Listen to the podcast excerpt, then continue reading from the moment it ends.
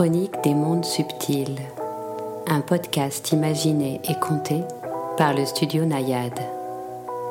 Installez-vous confortablement, détendez-vous et, ensemble, partons en voyage, le temps d'une histoire.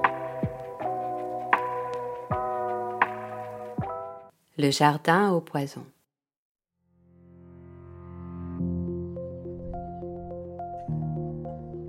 Lorsque Bilal et Pauline arrivèrent dans le garage d'Alex et Tom, l'orage avait redoublé d'intensité et l'électricité était coupée, de sorte que le tournoi de jeux vidéo qu'ils avaient prévu d'organiser avait dû être ajourné. Tout le monde était assis dans le canapé, désœuvré et s'éclairant à la bougie en attendant que la lumière revienne. Pauline les rejoignit, tandis que Bilal explorait dans l'obscurité cet endroit dont il avait tant entendu parler et qu'il découvrait pour la première fois. Il venait d'avoir 17 ans et passait l'été dans le sud chez sa cousine, Pauline, qui avait le même âge que lui. Alex et Tom étaient ses voisins et ils passaient tout leur temps ensemble, à explorer les criques et les collines des environs ou dans les cafés du port. Mais ce jour-là, il pleuvait et tout le monde s'était donné rendez-vous dans le garage des jumeaux, un garage aménagé en salle d'arcade, avec un billard, un flipper, des consoles et des ordinateurs. Après avoir fait le tour des lieux, Bilal se décida à rejoindre les autres. Sofiane, un ami des jumeaux, avait trouvé une application recensant des lieux étranges disséminés partout dans le monde. Catacombes, lieux de crime, bâtiments hantés ou abandonnés. Bilal soupira. Il détestait ces trucs-là. Cette façon qu'avaient les gens de se faire peur en faisant semblant de croire à des histoires impossibles l'agaçait au plus haut point.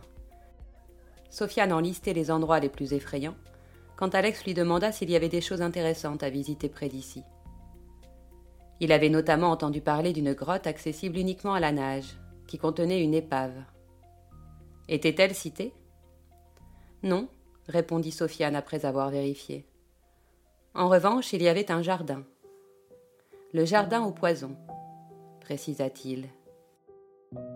Il y poussait des plantes parmi les plus dangereuses au monde.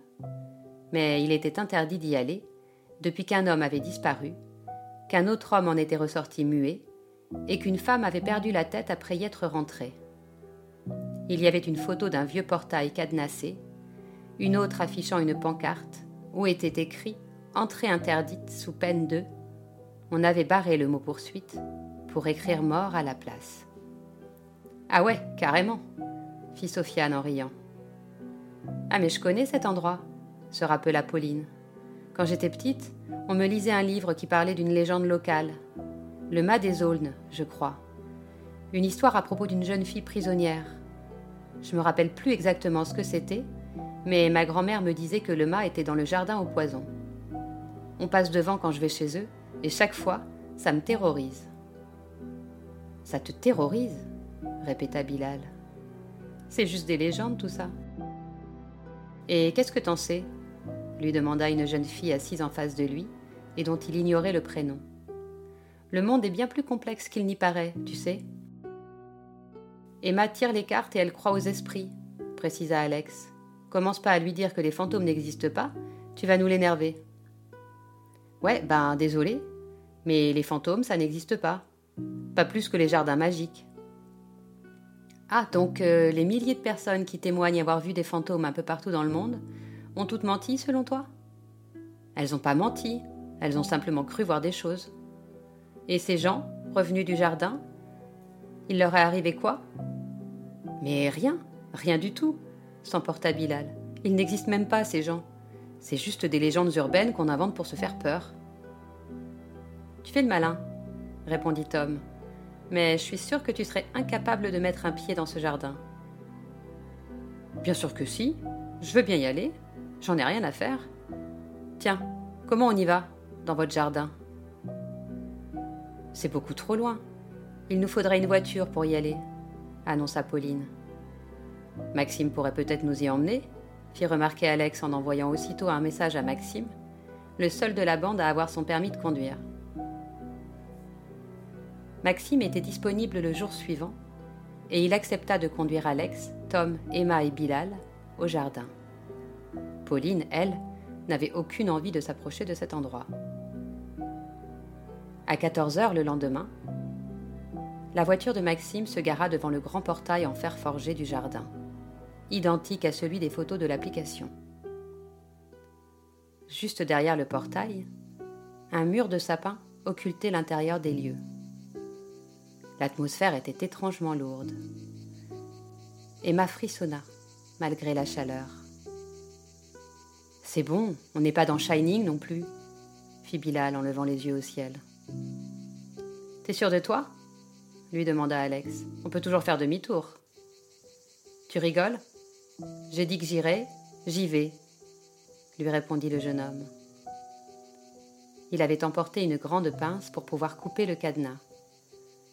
Il s'approcha du portail, sous le regard amusé des quatre autres, restés appuyés contre la voiture. Il se retourna vers eux. Vous venez pas avec moi Ah non, sûrement pas, rétorqua Emma. Il coupa facilement le cadenas rouillé, posa la pince à ses pieds et déroula la chaîne qui enserrait les battants. Il se faufila à l'intérieur et disparut derrière le mur de sapin. De l'autre côté, il y avait un parc en longueur que parcourait un escalier en pente douce, bordé d'arbres aux feuilles dorées et de statues de marbre blanc. L'endroit était bien plus grand qu'il n'y paraissait depuis la route. Bilal suivit l'escalier durant une centaine de mètres et arriva sur une petite place en demi-lune, ornée d'une arche blanche, derrière laquelle l'allée centrale se divisait en trois chemins. L'un d'eux s'enfonçait dans une forêt, droit devant, un autre partait sur la gauche en longeant une haie de genévrier, le troisième partait sur la droite, bordé de parterres de plantes de toutes les formes et toutes les couleurs. S'il y avait un mât, comme dans la légende de Pauline, il devait se trouver de l'autre côté de la forêt, pensa Bilal. Il décida donc de suivre le chemin qui partait droit devant lui. Il marcha longtemps, sans que la forêt ne s'éclaircisse et sans apercevoir le moindre bâtiment. Plus il s'enfonçait, moins les oiseaux chantaient. Les arbres firent place à des ronces, dont les tiges épaisses étaient bardées d'épines rouges. Elles formèrent bientôt une masse sombre de part et d'autre du chemin, qui se réduisit comme peau de chagrin. Il poursuivit, sans tenir compte des griffures sur ses bras, ses jambes et ses joues. Mais le chemin finit par disparaître tout à fait, et il dut se résoudre à faire demi-tour. Ses blessures saignaient abondamment, mais il n'en tint pas compte. Il ignora également la sensation de faiblesse qu'il éprouvait tout à coup. Il pensa à cet homme, qui n'était jamais ressorti du jardin, et se mit même à courir pour rejoindre l'entrée. Lorsque la végétation s'éclaircit enfin, et qu'il aperçut l'arche blanche, il s'assit sur une souche pour reprendre son souffle et ferma les yeux une seconde. Lorsqu'il les ouvrit à nouveau, il était dans une pièce au mur de bois, une cabane se dit-il. Il observa ses bras, ses jambes, et constata que les griffures avaient disparu. Il ouvrit la porte de la chambre où il se trouvait. Elle donnait sur ce qui semblait être la pièce principale de la cabane. La porte était grande ouverte, et sans un bruit, il entreprit de l'atteindre. Avec un peu de chance, il pourrait quitter l'endroit sans être vu et rejoindre la sortie en espérant que la cabane ne soit pas trop loin du portail, en espérant qu'il retrouve son chemin. Tais-toi, ordonna-t-il intérieurement à sa peur. Il sortit et vit un chemin qui partait à travers bois. Mais il avait à peine fait quelques pas qu'il vit apparaître la silhouette d'une dame portant à son bras un panier. Elle devait avoir l'âge de sa grand-mère, les cheveux blancs, courts, élégante, grande et droite. Elle l'impressionna. Déjà là? lui dit-elle en souriant paisiblement, nullement étonnée de sa présence. Je suis désolée de m'être introduit chez vous. Je n'ai pas fait exprès, bafouilla-t-il. Bien sûr que si, répondit-elle calmement, sans cesser de remplir son panier. Je voudrais rentrer chez moi. Vous pourriez peut-être m'indiquer comment faire? Bien sûr, répondit-elle. Mais il te faut attendre encore un peu. L'effet des ronces n'est pas tout à fait passé. Viens t'asseoir un moment avec moi. Il eut envie de répondre qu'il se sentait très bien, mais il n'osa pas refuser. Il la suivit jusqu'à une table disposée devant la cabane.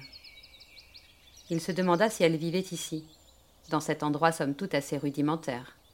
Il trouvait, en l'observant, qu'elle aurait été mieux assortie à une belle demeure, comme le mât dont Pauline avait parlé, et qu'il imaginait trouver de l'autre côté des ronces. Une maison de pierre, avec des fenêtres au beau volet et des rosiers dans le jardin. Il n'y a pas de roses ici, lui dit-elle avec un grand sourire. Il sursauta. Comment avait-elle fait ça? Il entreprit de cesser de penser, mais plus il tentait de contenir son esprit, plus ses pensées partaient en tous sens. Et la vieille dame souriait toujours, comme si elle s'amusait follement de tout ce qu'elle découvrait dans sa tête. Il y a, en revanche, bien d'autres plantes très intéressantes. Veux-tu en voir quelques-unes? Ben, c'est-à-dire que mes amis m'attendent dehors et je comprends. Je te raccompagne à l'entrée et je te parlerai de celles qu'on croisera en route.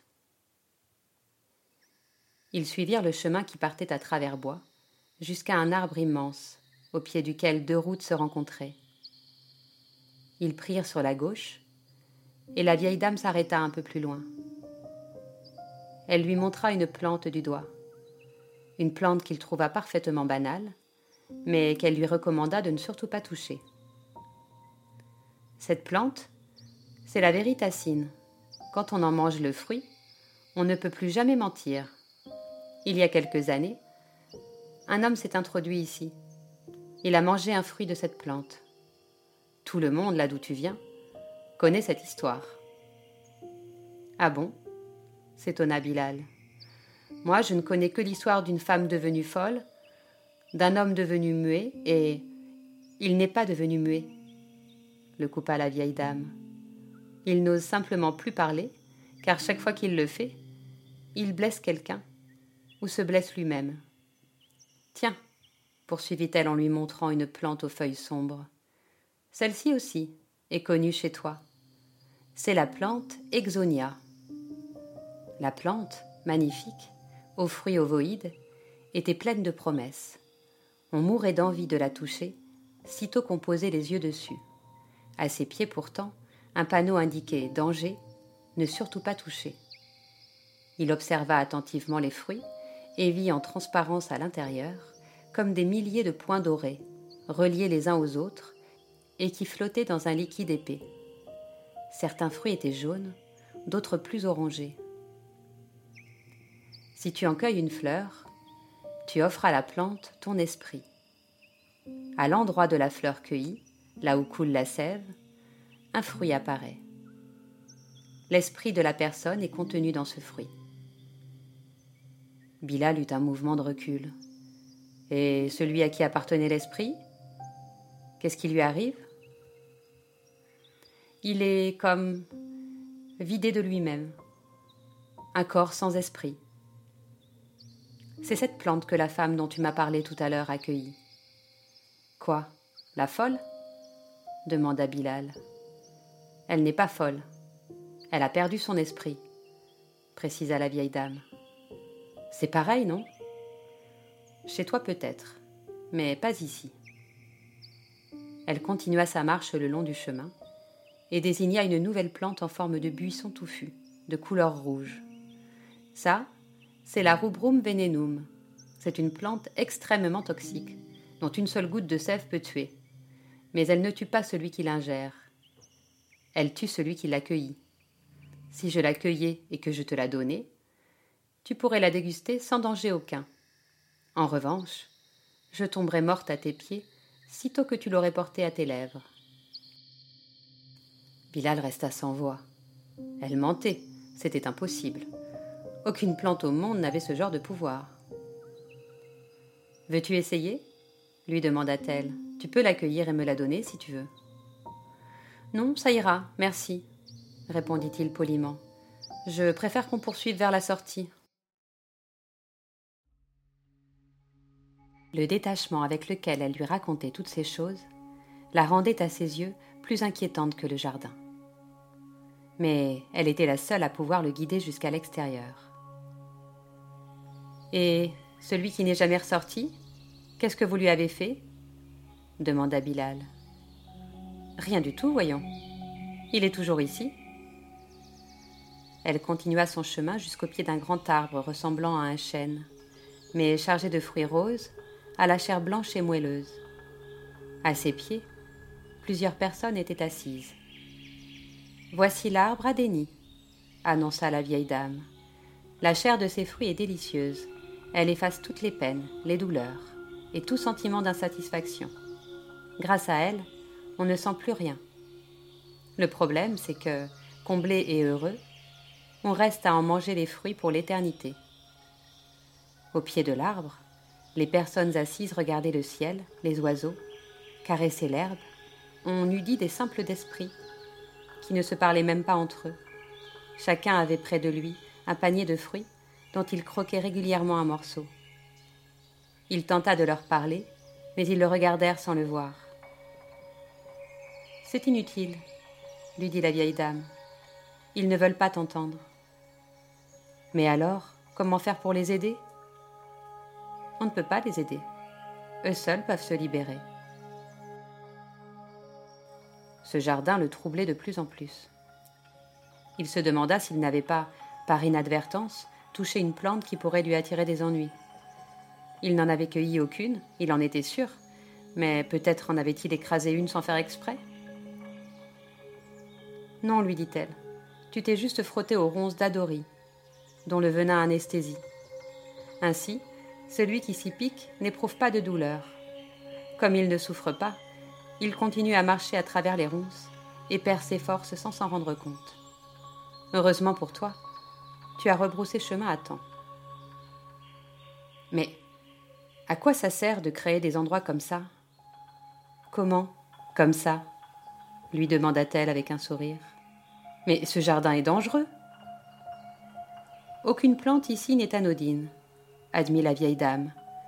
Mais celui qui entre dans ce jardin avec des intentions pures n'a rien à en craindre. Seulement voilà, bien peu de gens ont des intentions pures. Mais ces personnes sous cet arbre, elles voulaient juste ne plus souffrir. Qu'est-ce qu'il y a d'impur là-dedans? Peut-être même qu'elles n'avaient aucune idée de ce qu'elles mangeaient. Ta colère ne te sera d'aucune utilité. Et je ne peux pas répondre à tes questions, je ne suis que la gardienne de ce jardin. Ce n'est pas moi qui l'ai créé. Alors qui? demanda Bilal. Les plantes que tu vois ici ont poussé d'elles-mêmes, et chaque jour, il en pousse de nouvelles. Je dois les protéger, elles, non les visiteurs intrépides qui s'y aventurent. Je place des panneaux au pied des plantes les plus dangereuses, mais les gens ne voient que ce qu'ils veulent, n'est-ce pas? Et leur avidité les aveugle souvent. Je n'ai pas vu de panneau au pied de l'arbre à déni, fit remarquer Bilal. N'y en a-t-il pas un sur le portail de l'entrée? Que dit-il déjà? Ah oui, entrée interdite, risque de mort plutôt clair, non? Bilal rougit sans répondre. Elle marquait un point. Ceux qui se croient au-dessus des lois de la nature doivent en payer les conséquences, reprit la vieille femme. C'est toujours ainsi. C'est même à cela que se résume la vie. On récolte ce que l'on sème. Mais la plupart des gens ne comprennent pas cela. Ils ont toujours l'impression d'être les victimes d'une grande injustice. Ils ne prennent jamais soin de remonter de la conséquence à la cause. S'ils le faisaient, ils verraient bien vite que tous les obstacles qui se dressent sur leur route, toutes les épreuves qu'ils traversent, bien souvent, ce sont eux-mêmes qui les ont créés par les choix qu'ils ont faits.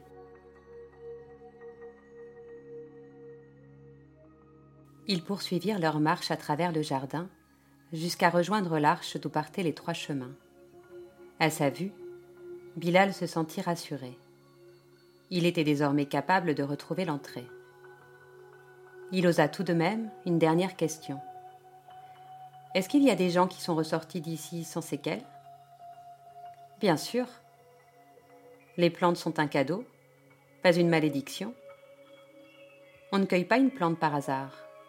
Nous sommes attirés par celles qui ont une leçon à nous enseigner. Par exemple, la plante de la vérité attire les hypocrites, les menteurs, les manipulateurs. Elle fait tomber leurs masques pour leur donner une chance de se corriger. Les ronces d'Adori attirent les intrépides, les irréfléchis. Elle les endort pour les obliger à s'arrêter et à observer les choses autrement.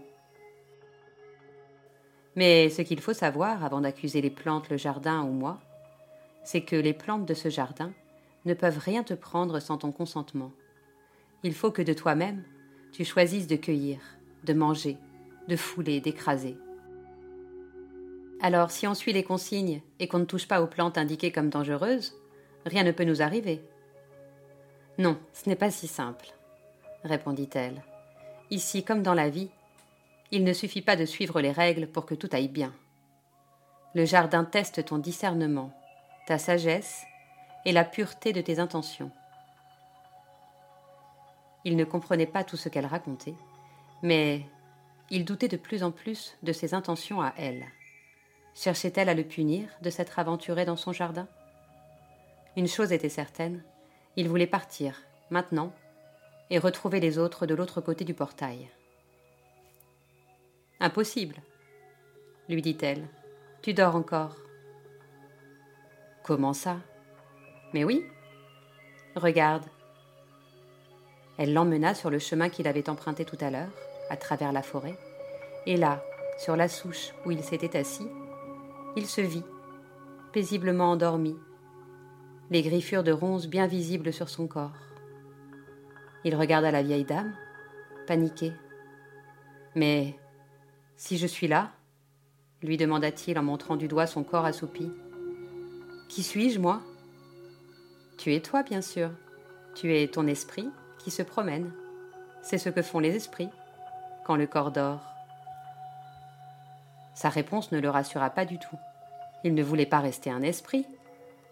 Allait-il finir par se réveiller? À nouveau, elle devina ses pensées. Pour te réveiller, il te faut une autre plante. La plante Surjit, qui signifie littéralement Réveille-toi. Celui qui la respire revient à lui. Parfait. Elle est où cette plante? Mais il revient vraiment à lui, poursuivit-elle en ignorant sa question. C'est-à-dire qu'il s'éveille du long sommeil dans lequel il était plongé depuis sa naissance. La plante lève le voile de l'oubli, et la personne sait.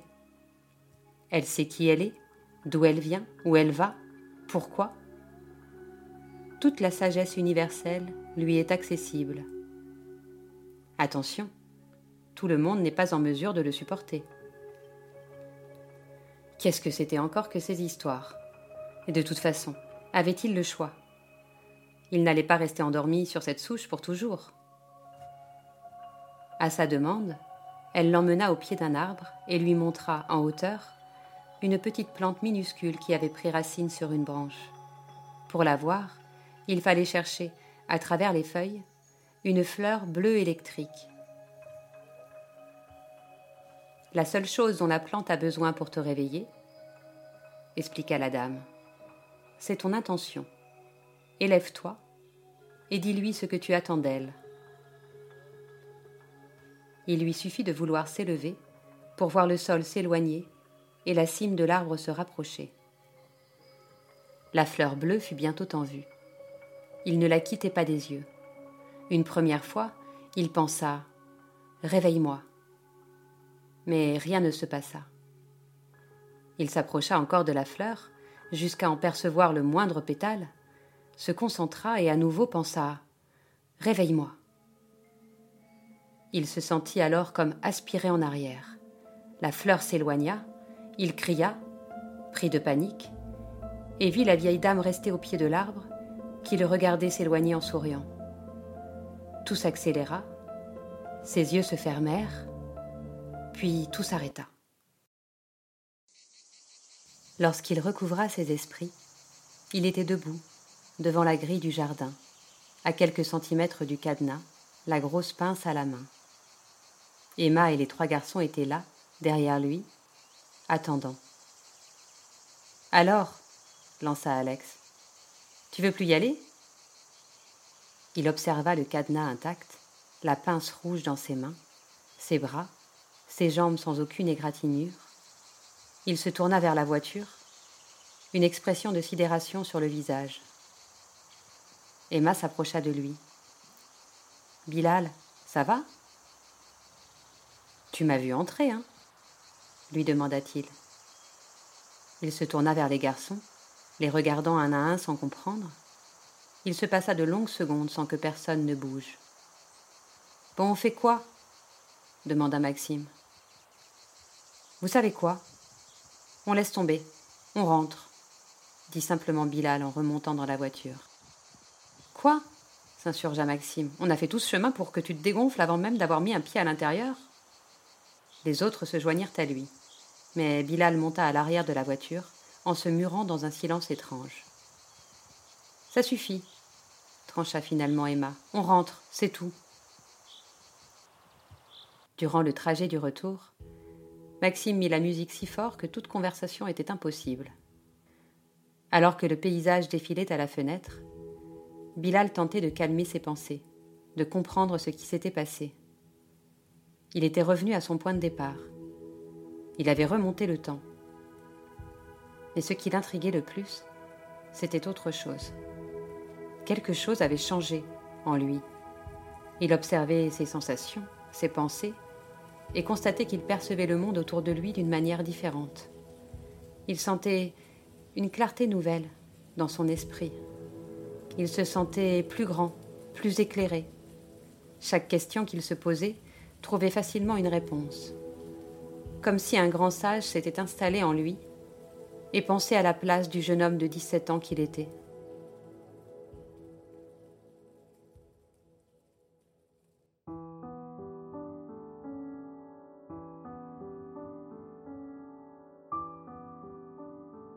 Au fond du jardin au poison, dans le mât des aulnes, qui ne se trouvait pas de l'autre côté des ronces, mais au bout du chemin au genévrier, la gardienne nettoyait les baies qu'elle avait cueillies, sous le regard sombre d'une jeune femme assise auprès d'elle. Elle ne faisait rien pour cacher son mécontentement, mais la vieille dame feignait de l'ignorer. La jeune femme vint tout près d'elle et, collant presque son visage contre le sien, demanda Pourquoi lui? On ne gaspille pas cette fleur pour n'importe qui. C'était la seule du jardin. Qu'a-t-il fait pour mériter un tel cadeau? La vieille femme sourit. Et toi Qui es-tu pour croire que tu sais qui mérite cette fleur ou non? Serais-tu jalouse? Absolument pas. Je veux juste comprendre, déclara la jeune femme avec une mauvaise foi évidente. Fais confiance au jardin. Il sait bien mieux que toi ce qui est bon pour ce jeune homme. Ou pour toi d'ailleurs. Rester enfermé ici, c'est ce qui est bon pour moi? Tu as fait un choix dont tu dois assumer les conséquences. La jeune femme sortit de la maison en claquant la porte. Elle avait vu de nombreuses personnes entrer dans le jardin au fil des années, et s'en était toujours beaucoup amusée. Les plantes ici avait une façon si inventive de faire souffrir les êtres. Mais jamais encore elle n'avait vu quelqu'un recevoir la fleur sur Jit. Pourtant, il y avait eu des visiteurs bien plus prestigieux que ce garçon sans intérêt. Pourquoi lui et pas eux? Pourquoi lui et pas elle? Elle était entrée ici lorsqu'elle avait vingt ans, attirée par le pouvoir des plantes, et notamment par l'une d'entre elles qui, lui avait-on dit, permettait de prendre possession de la volonté d'autrui celui qui l'accueillait et buvait une infusion de ses feuilles devenait, pour quelques heures, capable de convaincre n'importe qui de n'importe quoi. Mais ce qu'elle ignorait, c'est que ceux qui cueillent ce type de plantes ne peuvent plus ressortir du jardin. En réalité, si, ils le peuvent, à la condition de comprendre pourquoi ils sont enfermés. Il n'est pas pire faute que celle d'entraver le libre arbitre d'autrui. Nous sommes ici pour faire des choix et en assumer les conséquences. Si quelqu'un entrave la capacité d'un être à faire des choix, il s'arroge un pouvoir qu'aucun être humain ne devrait avoir. La vieille femme aurait voulu expliquer tout cela à la jeune fille, mais cela lui était interdit. Elle devait le comprendre seule. Or, depuis des décades, elle restait enfermée dans sa colère, et si le jardin ne la laissait pas partir, c'était assurément parce qu'elle était toujours remplie des mêmes intentions malveillantes qu'à son arrivée. La colère est une prison aveuglante. Ceux qui lui cèdent ne voient plus rien et se perdent en chemin.